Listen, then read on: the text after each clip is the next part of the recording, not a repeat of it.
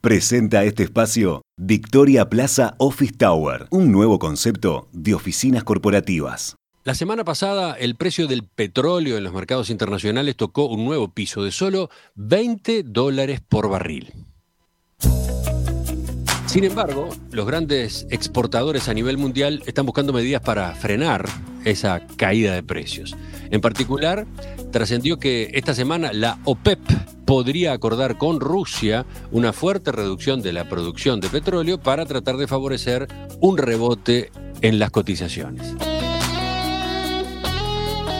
petróleo barato es de las pocas buenas noticias que está recibiendo Uruguay, del mundo, en este arranque de, 2020.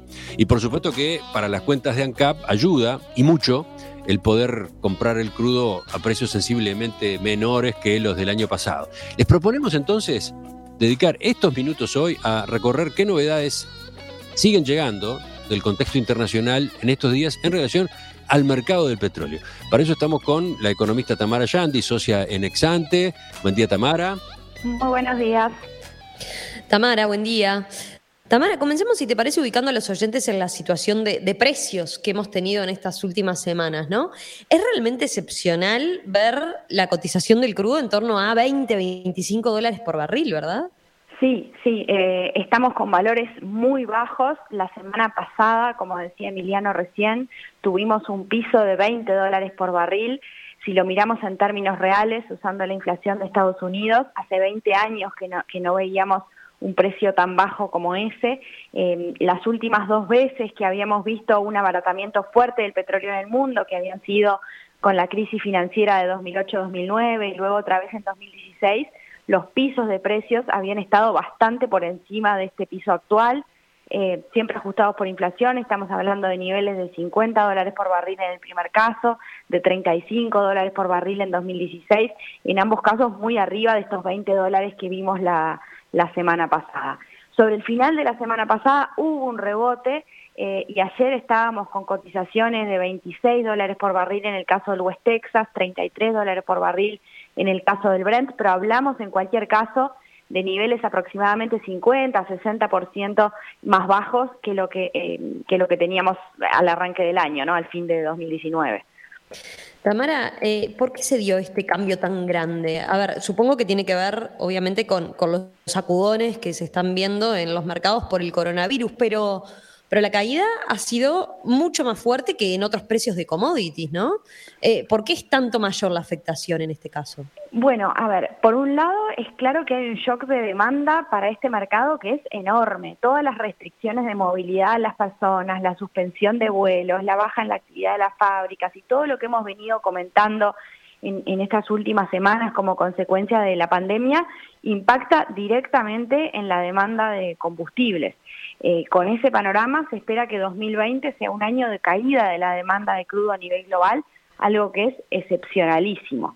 Eh, pero sí, como bien decías, esto no es lo único que está afectando a este mercado. De hecho, la noticia que de alguna forma disparó o, catalizó el desplome de los precios en marzo fue que la OPEP y Rusia, la OPEP es la Organización de Países Productores de Petróleo, y Rusia no habían podido llegar a un acuerdo para regular los niveles de producción. Eso derivó en un fuerte aumento de la oferta, sobre todo por parte de Arabia Saudita y de Rusia, para ganar o para tratar de ganar cuota de mercado aumento de la oferta en un contexto de caída de la demanda, bueno, es receta para que los precios eh, bajen, ¿no?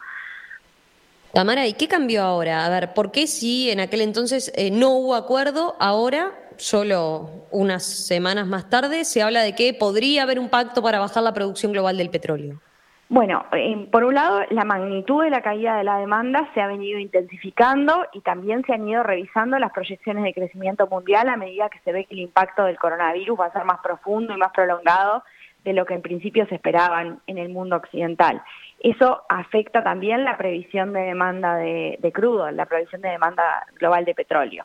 Además, hay algunos especialistas que también mencionan que la capacidad para almacenar esta oferta excedente que se va generando es limitada. De hecho, por ejemplo, los stocks en Estados Unidos, que se publican con bastante frecuencia, vienen subiendo sistemáticamente en, estas últimas mediciones y bueno, hay que gestionar ese, excedente de, oferta. ¿Y cuán grande sería el, recorte de producción que está sobre la mesa? Bueno, la, mm, la, prensa especializada hablaba en estos días de 10, 15 millones de barriles por día.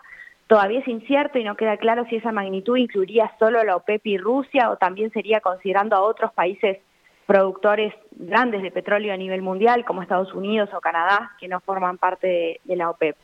Eh, la reunión está fijada para mañana, en principio, allí sabremos si se hace ese recorte y la magnitud exacta, pero para ubicar a los oyentes, en el mundo se consumen unos 100 millones de barriles por día, así que estamos hablando de un recorte que sería de 10, 15% del consumo mundial, realmente eh, grande.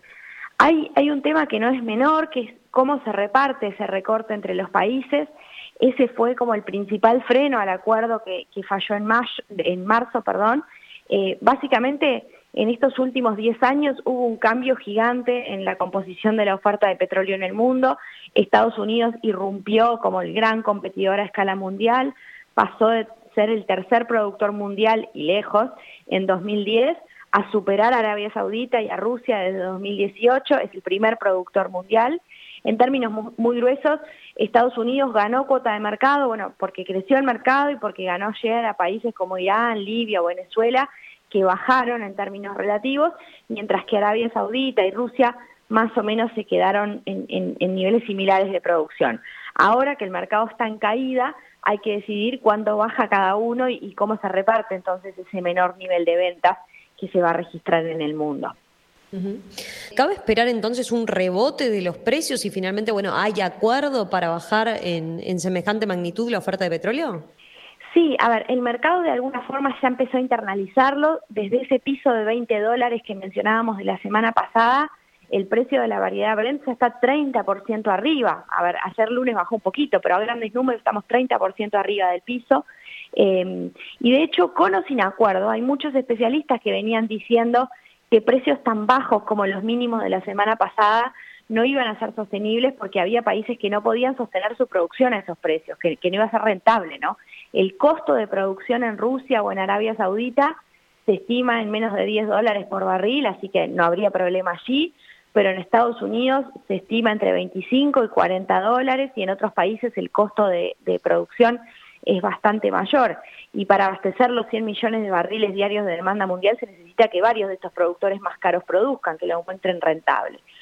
Em, ahora, lo otro que hay que tener presente es que la caída de la demanda es intensa y eso acota el, potencial de, subas de precios. De hecho, si miramos a la curva de futuros, eh, ayer teníamos los precios del West Texas, eh, que para la que en general miramos la, la curva de futuros es sobre esa variedad de la West Texas, el precio era de 32 dólares por barril dentro de tres meses, 34 dólares por barril para dentro de seis meses y toda la curva seguía abajo de 40 dólares por barril para horizontes tan largos como dos años.